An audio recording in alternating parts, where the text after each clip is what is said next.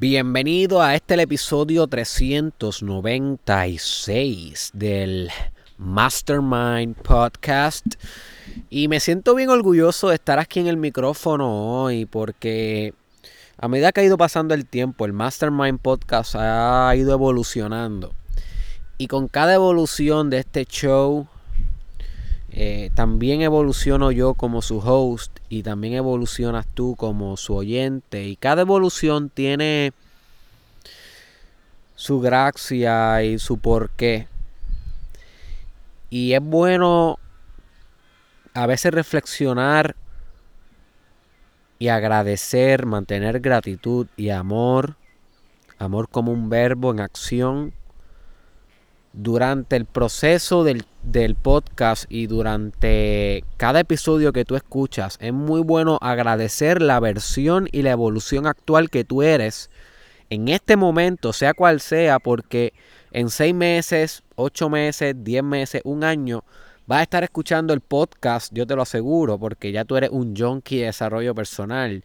Tú necesitas crecer. Esto es una demanda ya de tu vida, porque ya está en etapas superiores de la jerarquía de Maslow, donde la autorrealización se convierte en una necesidad básica, espiritual.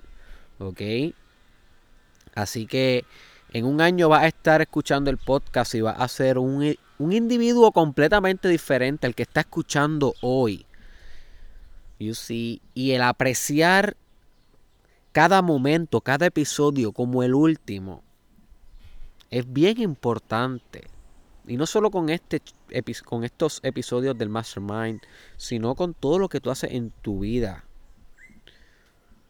Puedes literalmente ser el último que hagas en tu vida. Y sí, estaba leyendo en un libro hace poco sobre la importancia de que en cada conversación que tú, que tú tienes con alguien, siempre terminar de buenas, siempre agradecer en esa conversación, siempre intentar sacar el máximo de esa conversación, porque tú no sabes si la persona con la que tú conversaste se monta en un carro y, y se lo lleva un troll, lo aplasta un troll, literal. Suena cruel, pero es real, eso puede suceder. O pesca el coronavirus y muere. Y esa última conversación es todo lo que tú tienes. Esa es tu última memoria. You see. Y hay que apreciar cada conversación, cada momento, como si fuera realmente la última.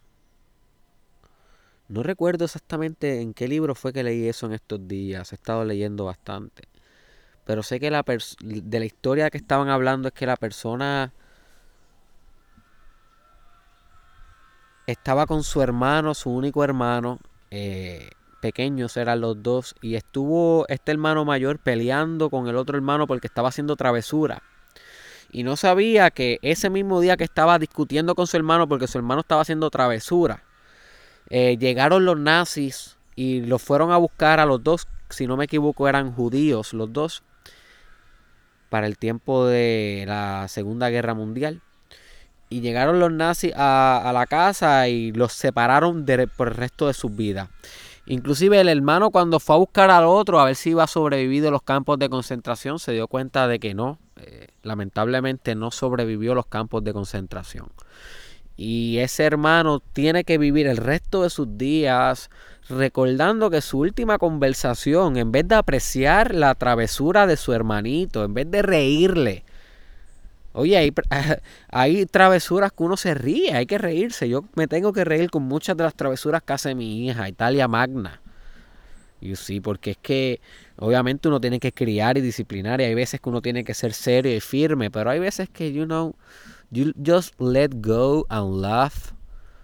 Porque la vida es un juego, como dice Alan Watts, is a game a metaphysical game, un juego metafísico donde las cosas que están sucediendo al frente tuyo están ahí para que tú juegues con ellas. Para que literalmente tú juegues con ellas, rías y crezcas en el proceso de jugar. Y tal vez si ese hermano hubiese jugado un poco más ese último día, no hubiese sido un día de regaño ni de molestia, sino de risa compartida Y esa sería la última memoria, la memoria infinita. You see. Así que te invito a, a que reflexiones esto. Cada episodio es tu último episodio. Y cada acto en tu vida es el último acto. You see. Así que así comenzamos el Mastermind Podcast de hoy. Hoy te quiero hablar de algo bien importante que he estado meditando mucho en estos últimos días. Y es que la naturaleza es tu mejor universidad. Literalmente. Nosotros nos criamos en una cultura donde pensamos que la educación existe allá afuera las instituciones formales como la universidad tal, X o Y, o en la escuela tal, X o Y, o en este libro, por ejemplo, o en este program, este programa, en el Mastermind Challenge. Ahí es que está eh, la sabiduría. O pensamos que la sabiduría está en, en el cerebro de tal persona, en el cerebro de Bill Gates. Él predijo que los virus iban a ser uno de los mayores enemigos de la humanidad en las décadas por venir. Oh, Bill Gates predijo eso debe tener toda la sabiduría. O, no, no, no es Bill Gates, tal vez es Elon Musk, que logró recientemente construir un cohete que puede aterrizar en la Tierra por sí mismo, como literalmente como si fuera un carro que se parquea por sí mismo, pero estamos hablando de que viene directamente desde el espacio, o sea que eso es una de las hazañas más importantes ahora mismo en la industria aeroespacial y del espacio, ¿ok? Así que eso está sucediendo y tal vez tú ves eso y dices, Elon Musk, él debe tener toda la sabiduría. Así nos cría la cultura, pensando que la educación que se transforma en sabiduría una vez la, la convierte en educación con experiencia. Que la educación está en las instituciones o en la mente de las personas o en los documentos, como los libros y los programas. Pero la realidad es que a pesar de que sí hay mucha sabiduría de esas fuentes, literalmente hay demasiada sabiduría en esas fuentes y ahí la sociedad no se equivocó. Esto no es una crítica a la sociedad, esto es un aplauso a la sociedad, pero también un aviso a la sociedad de que hay un lugar de que hay un lugar donde hay mucha más sabiduría aún que en las instituciones formales, que en los libros, que en los programas, que en los cursos online, que en lo que tú quieras. Y es en la naturaleza. La naturaleza es la fuente de la sabiduría infinita. Voy a repetir esto. Esto es un pensamiento que quiero que siembre en las tierras fértiles de tu intelecto. La naturaleza es una fuente de sabiduría infinita. Podemos pensar en la naturaleza como la expresión directa del verbo de Dios. Voy a repetir esto porque este es otro teaching. Y en la primera quería que fuera un poco más intelectual y romper un poco tus esquemas concretos de lo que puede ser la sabiduría al ofrecerte el pensamiento de que esta puede ser infinita y que esta puede encontrarse en la naturaleza. Ahí atacamos directamente tu intelecto para que se vuelva receptivo a las ideas próximas que van a estar atacando tus esquemas de información durante los próximos minutos en este podcast. Y el segundo pensamiento, quiero que ataques directamente tu espíritu y tu religiosidad, tu actitud mental hacia lo místico y lo abstracto de la realidad, hacia lo metafísico de la realidad. Al ofrecerte la siguiente idea, la naturaleza es la expresión directa del verbo de Dios.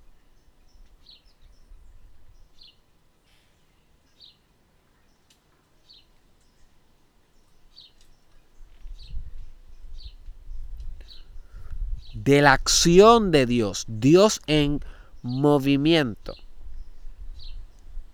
Porque Dios no es algo estático. Dios es infinito movimiento, que parte desde un infinito no movimiento. Y eso lo discutí en un video que te lo recomiendo, titulado Movimiento sin movimiento. Lo puedes buscar en mi plataforma de YouTube. Es un video como de 5 minutos donde te explico esta naturaleza extraña de lo que se conoce como Dios, que es un movimiento infinito completamente detenido. Es sumamente extraña esa verdad, es sumamente extraña. Pero es una, es, una verdad que uno tiene cuando ya va en etapas medianas del desarrollo espiritual, por no decir avanzadas. Realmente no creo que sea un teaching muy avanzado. Un teaching que lo puede tener cualquiera que medite. El no movimiento es el último movimiento, esa paradoja. Así que verifícate ese video, movimiento sin movimiento, para que explore un poco más esa idea. Así que en la naturaleza encontramos a Dios en su máxima expresión, moviéndose todo el tiempo, comiéndose a sí mismo todo el tiempo. Ves a los pelícanos comiendo los peces, Dios comiéndose a Dios. Ves a, las hormigas comiéndose a un insecto que está en el piso muerto, Dios comiéndose a Dios. Dios cantando a través de los pájaros, Dios nadando a través de los peces, Dios intentando conquistar un sistema inmune a través de un virus como el coronavirus, Dios pulsando a través de cada uno de los latidos de tu corazón, a través de los procesos biológicos y anatómicos de tu cuerpo, o sea, en el todo Dios se manifiesta, Dios siendo ese movimiento eterno, sin movimiento.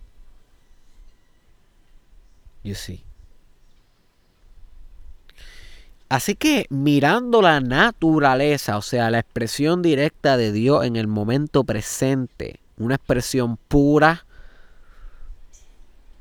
una expresión autónoma de tu ego, de la agenda de tu ego. Porque cuando tú miras la naturaleza, tú te encuentras con algo que ya tu ego no puede controlar. Ok, cuando tú coges una computadora, tal vez tú puedes controlar lo que escribe en Microsoft Word o lo que publica en tu estatus de Facebook. Pero cuando tú miras un río de la naturaleza, tú no puedes controlar la, corriente del río, la cascada del río. Tú no puedes controlar si, si brinca un pez y no, o no brinca un pez. El aterrizaje de los pelícanos. Tú no puedes controlar la intensidad de la lluvia.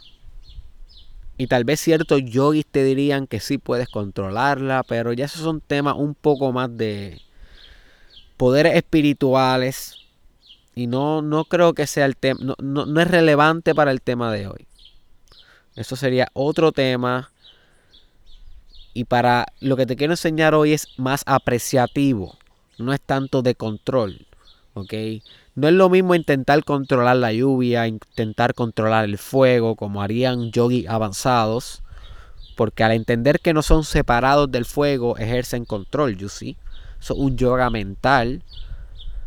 Pero no, la idea de hoy no es tanto controlar el ambiente, sino es más contemplar el ambiente y aprender de él. Cuando tú estás intentando controlar el ambiente, se te olvidó aprender del ambiente, porque estás teniendo un, un efecto directo del ambiente, no una recepción ante el ambiente. Y hoy yo te quiero enseñar un poco más a ser receptivo ante el ambiente, ante la naturaleza. You see.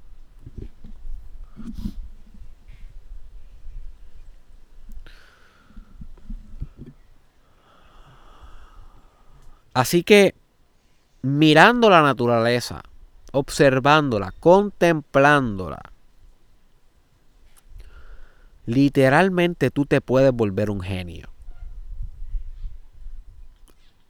Y suena ridículo, pero es un teaching tan y tan profundo que si te dedicas a explorarlo lo vas a hacer real en tu vida.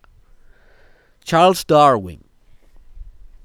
Él completó, o sea, él completó la idea de la teoría de la evolución y selección natural en unos viajes que él embarcó cuando era joven. Y aunque fue mucho después que él publicó la, la teoría, o sea, estoy hablando de que él al fin se hizo consciente del fenómeno de la evolución como se conoce hoy, porque ya ese, ese pensamiento de que las cosas van evolucionando, ya ese pensamiento venía desde antes, desde la filosofía. Pero él lo, él lo concretizó con postulados científicos de una manera contundente. Eso fue lo que hizo Darwin. Y evolucionó mucho también con la selección eh, sexual. Además de la selección natural, la selección sexual. Y él lo logró, él embarcó, creo que fueron dos años en mar, alta mar, visitando unas islas y haciendo unos experimentos y recolectando especies. Y en ese viaje de ir por toda Sudamérica y demás, si no me equivoco, colectando especies y observando y tomando notas, él concretizó una de las teorías que más ha revolucionado el pensamiento humano, la teoría de la evolución. Así que no es tan loco pensar, la naturaleza te vuelve genio. No es una metáfora meramente lo de Newton con la manzana, cuando la manzana cae por expresión directa de Dios o de la naturaleza. Y él conceptualiza la teoría de la gravedad y para poder crear la teoría de la gravedad, perfecciona el cálculo, inventa el cálculo como disciplina. Y para eso voy a estar hablando en un podcast pronto sobre cómo Newton aprovechó y capitalizó en su cuarentena, porque en ese momento estaba pasando una cuarentena por un virus, si no me equivoco. Yo estaba leyendo un artículo de eso hace algunos días que me, que me envió un gran amigo y decidí hacer un podcast de eso, pero voy a buscar mucha más información de ver qué realmente sucedió para poderte traer un podcast con sustancia y que puedas capitalizar en esta cuarentena que estamos pasando actualmente por el coronavirus. Así que Newton mirando la naturaleza, la manzana y un árbol, conceptualizó una de las teorías más revolucionarias de la humanidad la teoría de la gravedad. Así que no es tan loco pensar que la naturaleza es infinitamente maestra para ti. Y esos solamente son dos casos de cientos de casos que podemos ilustrar. Estoy seguro que si tú vas a tu mente y piensas en alguien que tú admires, en alguna persona que haya impactado la historia y buscas información de ella, vas a notar cómo algo le sacó a la naturaleza algo no fue de los libros, algo no fue de la universidad, algo no fue de la mentoría, de un coaching program, algo fue mirando meramente un gato, o mirando las nubes, o mirando el sol. Yo sí. Una persona que sabía muy bien utilizar la naturaleza como su mejor es Kobe Bryant. Yo he estado estudiando mucho a Kobe Bryant, lo estudié mucho cuando realicé uno de los mejores podcasts que he realizado y que ha sido uno de los que mejor feedback he recibido, titulado Mamba Mentality. Mamba Mentality. Así que pon en YouTube o en Spotify o en Apple Podcast o en Facebook Watch, donde quiera que estés escuchando el podcast. Pon Mastermind Podcast Mamba y te va a salir ese episodio. Tienes que escucharlo porque ahí yo te describí los 10 principios mentales más profundos de Kobe Bryant y cómo los puedes adoptar en tu vida para que te parezca más a esa gran leyenda y puedas ser un campeón de tu vida. No de NBA, sino de tu vida. Y estudiando la mente de Kobe Bryant, yo aprendí esto de él. Yo aprendí que Kobe observaba la naturaleza, descifraba los patrones de la naturaleza y eso lo aplicaba en el juego de baloncesto y en su liderazgo y en su paternidad y en su humanidad. Y Kobe lo dice explícitamente, learn from nature, aprende de la naturaleza. Ella tiene todas tus respuestas, aprende de las especies de animales, aprende de las especies ecológicas, aprende de los sistemas ecológicos. Eso es un tema que me está interesando cada vez más, cada vez más, el tema de la ecología. Eh, conocí hace poco una persona que lleva años trabajando en la industria de la ecología y estoy loco por sentarme con a hablar con esa persona un poco más profundo sobre los procesos ecológicos. Aprende de eso. Aprende de, de la tierra, de las rocas. Aprende de la naturaleza. Aprende del cuerpo humano, de la biología, de la piel, de los huesos, de las células, de cómo funciona todo lo natural. Aprende de lo que no se ve también, aprende de los virus, bacterias, cómo atacan, cómo se reproducen, porque cada especie, cada individuo dentro de la especie, no solamente cada especie, no solamente, cada, no solamente la especie de la hormiga, sino cada hormiga individual, cada unidad tiene inteligencia infinita. Es ridículo este pensamiento, pero te invito a explorarlo en tu vida. Literalmente te estoy diciendo que cuando tú veas a cualquier perro caminando por el frente tuyo, entiende, my friend, understand Wake up, my friend, understand. Ese perro te puede enseñar más que tu profesor, que tu universidad, que tu doctorado, que tu postdoctorado, que la librería entera de Houston, que Alexandria, literalmente la ciudad que construyó Alejandro Magno, eh, Alejandro the Great, en sus tiempos de, de ser emperador. Te pueden ese perro callejero que tú ves tomando agua ahí, ese perro es no solamente Dios, es literalmente todo lo que tú necesitas entender en la vida.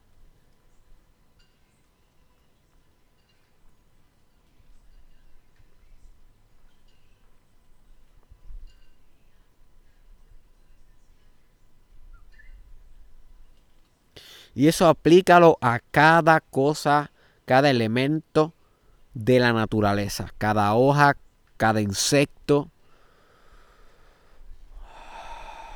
cada ser humano.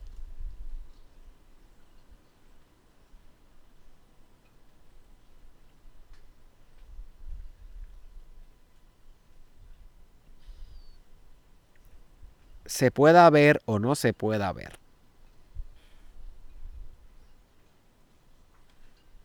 Y cuando tú adoptas esta mentalidad, te vuelves lo suficientemente humilde.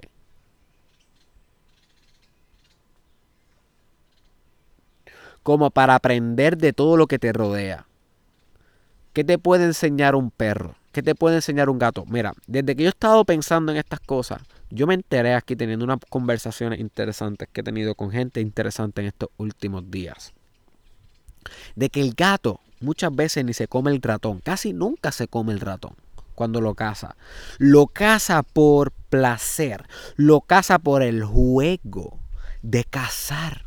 Lo caza por el por la competencia, el sentido del reto de que este ratón es rápido, este ratón es escurridizo y yo soy un cazador por naturaleza, por lo tanto yo cazo muchas veces no se lo come, no, no tiene ninguna razón biológica de cazar ese ratón. No estoy diciendo que nunca se lo come, tal vez sí se lo come si tiene demasiada hambre. Pero muchas veces sin hambre, siendo un, siendo un gato bien alimentado, el instinto lo lleva a cazar. Y yo aprendí eso del gato. Yo dije, ¿qué significa eso para mi vida? ¿Qué me puede enseñar el gato a mí? Ese acto felino a mí de la vida. cómo en ese acto felino de la vida se encuentran todas las respuestas de la vida. La sabiduría infinita.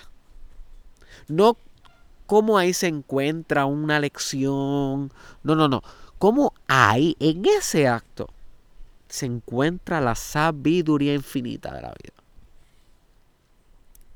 Y pensando, meditando sobre esto en cada acto, pero en este específico del gato y el ratón, yo entendí que uno muchas veces no trabaja por el dinero, ni muchas, o sea, en muchas ocasiones tú no trabajas por los premios, por el dinero, por el ascenso. Tú trabajas porque simplemente tú eres el mejor haciendo lo que tú haces y por el amor al arte, por el amor al proceso, por la devoción a, a, la, a Dios en el momento presente, a encarnar la divinidad en el momento presente. Por ese acto, por eso, solo por eso es que tú trabajas.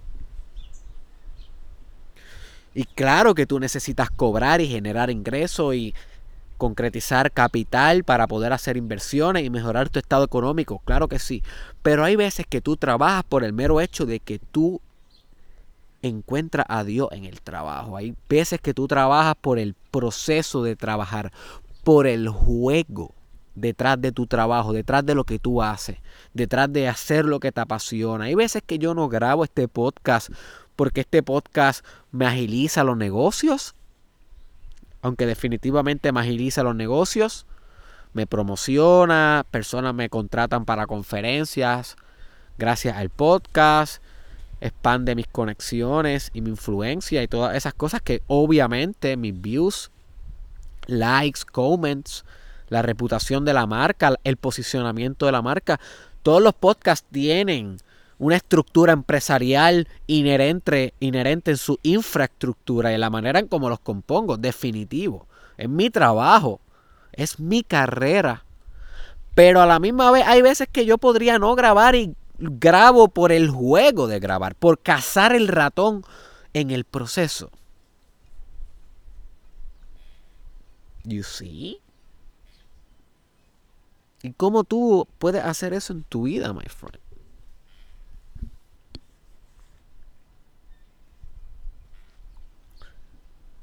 ¿Cómo tú puedes ser más instintivo en tu vida? De eso se trata aprender de la naturaleza. Mira, en estos días, ayer mismo, estuve realizando una meditación con unos estudiantes. Una meditación, se llama Fire Meditation, una meditación que yo eh, aprendí en India, en mi viaje por India, y también la discuto en el curso de meditación, 29 días de principiante experto en meditación. Ese curso, si estás escuchando esto en estos días mientras salió el, podcast, pues el curso está próximo a salir en estos días. Si lo estás escuchando, no sé, dos semanas después que salió, un año, dos años, busca ese curso en derekisrael.com si te interesa saber más a profundidad y ser un experto en meditación.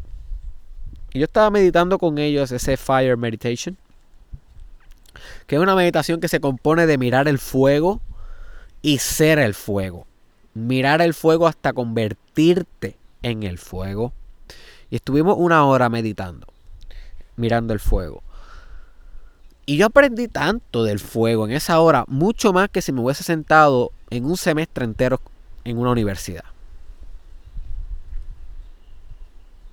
Literal, el fuego tiene tanto que enseñarte. Es tan persistente, sabe cuándo concretizar su fuerza versus cuándo dividir su fuerza. Yo estaba mirando cómo el fuego estaba intentando crecer y dominar a la rama que le estaba sirviendo de leña para que él consumiera su propia energía y pudiera expandir su fuerza para que pudiera ser más fuego. Pero ¿qué pasa? Había momentos en que el aire apagaba un poco las fuerzas del fuego y, y, y habían veces que el fuego se desvanecía por completo y solamente se quedaba incrustado dentro de la, de la rama, dentro de ese pedazo de tronco que había ahí. Pero no había un fuego externo. Sin embargo, el fuego estaba, qué sé yo, 10, 15 segundos calentando desde adentro, calentando, persistiendo, persistiendo, persistiendo, hasta que de repente salía una flama pequeña y cogía fuerza, sabía cuándo expandir, cuándo recorrer territorio y salir y, podía generar más llama. Y luego que generaba una llama, eh, concretizaba sus fuerzas y luego cuando estaba sólido sabía empezar a expandir. Poco a poco me aproximo en más territorio, aunque el expandir conlleva menos concentración de fuerza, que un riesgo, y puede literalmente apaciguar su existencia, la existencia del fuego. Y aquí estamos hablando de las voluntades de Friedrich Nietzsche, que cada cosa quiere ejercer su voluntad en la otra cosa. Y muchas veces ejercer tu voluntad en la otra cosa significa sumisar esa otra cosa ante tu voluntad. Esa es la voluntad del poder. Friedrich Nietzsche, una idea que tienes que entender en tu vida filosófica para entender más la naturaleza. Y el fuego buscaba expandir sus recursos, expandir su existencia durante las ramas, o sea, próximo a las ramas, por encima de las ramas. Y las ramas intentaban apaciguar el fuego con su materia, con su existencia, con sus elementos. Y en esa guerra entre el fuego y la leña, que parece un baile, parece un juego, pero realmente una, eh, eh, una guerra de voluntades metafísica expresándose en la naturaleza a través de tus ojos. Tú puedes ver eso, tú puedes meditar eso, tú puedes aprender de eso. Ahí estábamos nosotros tres meditando, contemplando, aprendiendo mucho más de la vida, de los negocios, de las relaciones de pareja que son como la leña y el fuego, los negocios, leña y fuego que si estuviéramos en una universidad leyendo un libro de texto, solamente mirando el fuego. Ese es el poder de aprender de la naturaleza. ¿Cuántas veces tú y el cliente, tú como empresario, tú como emprendedor, eres la leña y el cliente el fuego, intentando consumirte todo intentando regatearte los precios, intentando que tú le des cosas gratis. Y tú como empresario como que, oh boy, dame break. Déjame, déjame, déjame servirte bien, pero tampoco intentes cogerme de zángano. ¿Te ha pasado eso si eres empresario? O viceversa, tú como el empresario intentando vender algo que el cliente no quiere y eres persistente, persistente, persistente como el fuego, expandiendo tu fuerza, sabiendo cuándo concentrar tu fuerza. Y uno de los estudiantes me dijo ayer, una de las cosas que medité en el fuego es la destrucción. Como si el fuego concentra sus fuerzas a tal manera puede explotar la rama, explotar el tronco. Y si has visto una fogata, tú ves explosiones esporádicas, ¡pam! ¡pam! de repente. Y es que al fin quebró la voluntad de la rama. Yo sí, igual que el empresario cuando quiebra la la resistencia del cliente para que compre, para que consuma. Pero tiene que venir muchas veces con persistencia y esa persistencia se ve reflejada en los anuncios de mercadeo, en las promociones, en las persuasiones que uno como empresario tiene que ejercer en su campaña de mercadeo, en su propuesta de mercadeo para convertir a esos prospectos, a esos potenciales clientes. Hay que ser como el fuego, hay que explotar la resistencia de las ramas que tienen esos prospectos y que se conviertan en clientes. Y todas esas conexiones entre la vida, los negocios, las relaciones de pareja, tu paternidad, tu maternidad, tu arte, tus proyectos empresariales, esas interconexiones tú las puedes acomodar en tu repertorio de experiencia y sabiduría solamente aprendiendo de los procesos de la naturaleza. Si te atreves a ver, si aprendes a ver, a estudiar la naturaleza como una fuente infinita de sabiduría. Y es más profundo aún este entendimiento cuando tú puedes comprender que en toda la naturaleza hay procesos yin y hay procesos yang. Del yin yang. Filosofía asiática. O sea, siendo el yang lo masculino de la naturaleza, la expresión del agua cuando es una cascada violenta. Pero esa misma agua puede ser yin, la expresión femenina pasiva, receptiva de la realidad.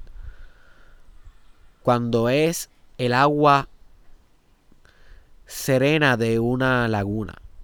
Es la misma agua, es la misma naturaleza, los mismos elementos. H2O químicamente es la misma estructura física y material, pero se expresa de manera diferente. La fuerza que ejerce la naturaleza, la expresión divina de Dios en esa entidad en específico y en ese momento presente en específico, en esa configuración de espacio, tiempo y, y procedimiento movimiento, verbo de Dios en el momento presente son diferentes. El agua se expresa diferente siendo una laguna, que siendo una cascada de río, que siendo un mar, que siendo un hielo, que siendo un glaciar. ¿Se comporta más yin o se comporta más yang? La destrucción del fuego. No es lo mismo el fuego en explosión, fuego forestal, sumamente yang, sumamente consumidor, al fuego de una estufa que con su perfección puede cocinar el mejor plato del mundo. Estamos hablando del fuego, del mismo elemento de la naturaleza, pero en sus dos aspectos, en dos aspectos diferentes, yin y yang, pasivo y activo, ofensivo y defensivo. Y toda la naturaleza tiene estas dos polaridades de expresión. Los árboles la tienen, los animales la tienen. Mira lo cariñoso que puede ser un gato contigo, lo yin que puede ser, a versus lo letal que puede ser cuando quiere atacarte porque no le has dado comida.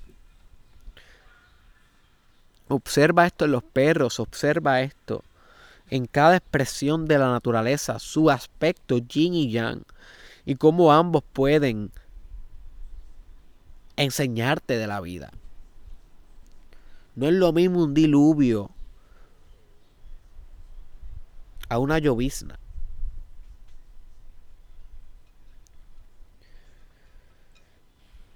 No es lo mismo un tornado que una brisa. Los dos conllevan aire, pero es aire en diferentes expresiones, aire y viento.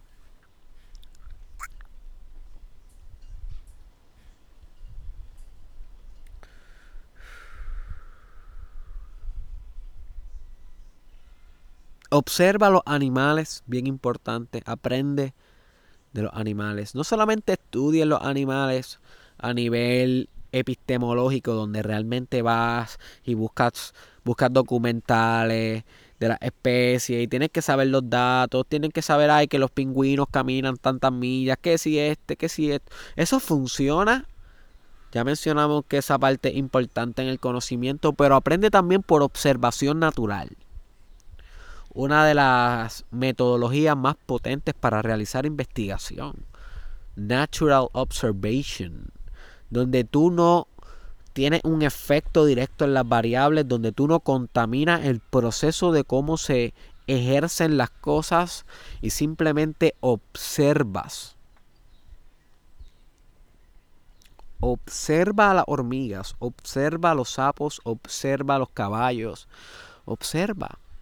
Yo en estos días estaba observando, no sé si era creo que una garza que se que, estaba, que, estaba, estaba meditando.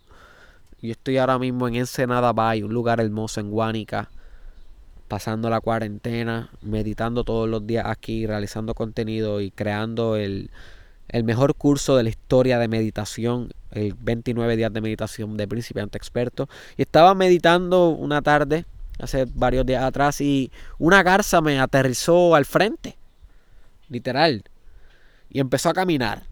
Y yo me di, yo rápido me acordé de esta reflexión de aprender de la naturaleza como Kobe Bryant y empecé a mirarla y a mirarla y a mirarla. No, yo no busqué en Google cuál era la especie, que, o sea, yo no busqué data. A mí no es que no sea importante, pero es que realmente la observación es más importante que la data.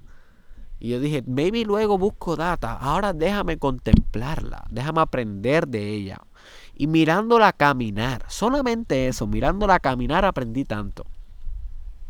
Por ejemplo, esa garza o ese pelícano, realmente no sé muy bien porque aquí hay diferentes aves y a veces se me confunden. No soy muy diestro en ese esos, esos temas de eh, fauna y, y biología animal. Todavía me falta conocimiento en esa área, pero prometo zoología, creo que, es que se llama esa área, zoología. Prometo adiestrarme un poco más, leer un poco más sobre eso. Me está interesando mucho, como ya mencioné, la ecología, la zoología, la botánica, todo lo que tiene que ver con la naturaleza, porque estoy entendiendo lo fascinante que es aprender de ello. Y yo dije, déjame simplemente observarla y viéndola caminar, me di cuenta que, que esa ave movía sin, o sea, movía con perfecta sincronicidad el cuello con el coxi.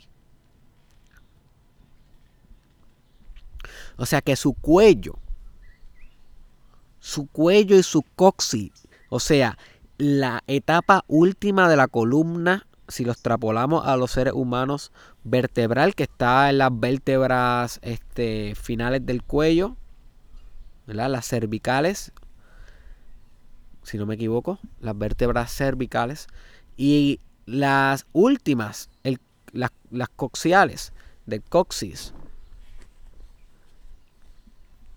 básicamente estaban hechas una unidad.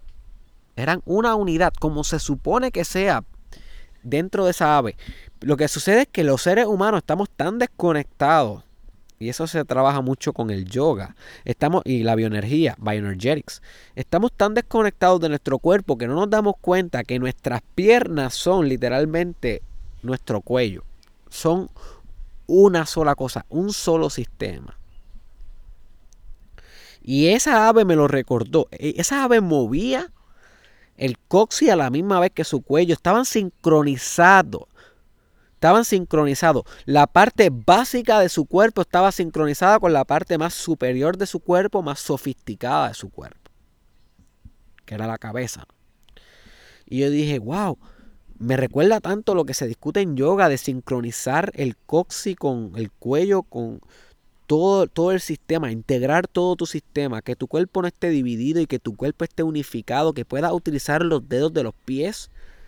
Eso es tan importante para todo en la vida, para el balance, para la fuerza, para el movimiento correcto. Los dedos de los pies, una área que ni siquiera nosotros notamos que tenemos, es una de las áreas más fundamentales. Y eso lo estoy aprendiendo mucho con la experiencia del yoga. Tú trabajas los dedos de los pies, tú trabajas todo tu cuerpo. Y lo mismo sucede con tu frente, right? Con esas áreas que no parecen tan fundamentales de tu cuerpo y resultan ser las más fundamentales. Cuando aprendes a ver la naturaleza y cómo la naturaleza está tan conectada en sí. Mira, un lagartijo, por ejemplo.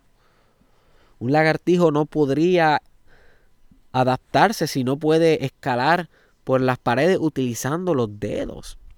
Si es que se le puede llamar dedo a, a lo que ellas tienen en sus extremidades. Si los seres humanos no pudieran tener la sofisticación de sus manos, que tengan tantos micromovimientos, las maneras que tú puedes poner tus manos. Tú puedes poner tus manos de tantas maneras que es ridículo. Y esto es una de las mejores tecnologías biológicas que ha creado el universo, la mano del ser humano.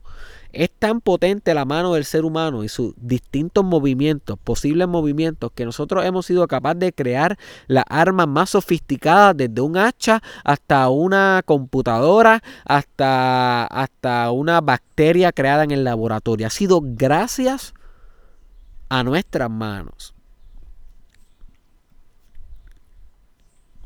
Y las dejamos de trabajar ni siquiera nos acordamos, ni siquiera le damos gracias a que ya existen.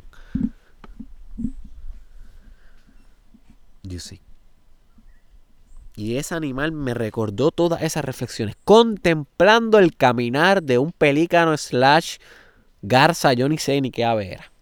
pero sé que estaba sincronizada. Esa ave estaba, su cuerpo y su mente era uno, no había división. Esa, esa ave no necesita hacer yoga porque ya está unida.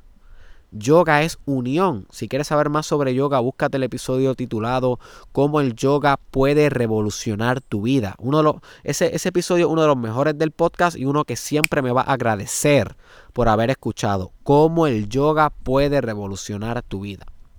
Esa, esa ave no necesita hacer yoga. Esa ave es yoga. Es unión. Así que that's it, my friend. Vamos cerrando ya que el podcast. Espero que la idea la haya entendido. Podemos quedarnos aquí hablando miles de horas de diferentes maneras en cómo uno aprende la naturaleza, pero realmente no es de lo que aprendes de mí, porque esto sería data, sino qué haces con esta data y la transformas en hábito. En el hábito de mirar la naturaleza ahora como tu mejor maestro todo el tiempo. Cada vez que veas algo natural, pregúntate, ¿cuál es tu sabiduría infinita? ¿Qué puedo aprender de ti? ¿Cómo puedo aplicar lo que me enseña a mi propia vida? ¿Cómo puedo ser más como tú? ¿Cómo puedo ser más como tú, laguna que veo? ¿Cómo puedo ser más como tú, palma que veo, cactus que veo? En estos días tuve una reflexión ridícula viendo unos cactus. Los cactus preservan la esencia dentro de sí, el agua dentro de sí. Sobreviven bajo los ambientes más hostiles, en desiertos. Son resilientes y extrapolan desde su esencia espinas para que nada se les acerque, o sea que son feroces. Un cactus es firme, pero a la misma vez es defensivo y puede sobrevivir lo peor de lo peor. Y tú te estás quejando del coronavirus. Sé como el cactus, my friend, sobrevive el ambiente hostil del coronavirus y preserva dentro de ti el jugo natural de la vida, el agua. Dentro de ti. Y yo mirando el cactus y contemplando el cactus aprendí tanto. Y eso es lo que te reto que hagas con todo lo natural de tu vida. Aprende de la naturaleza.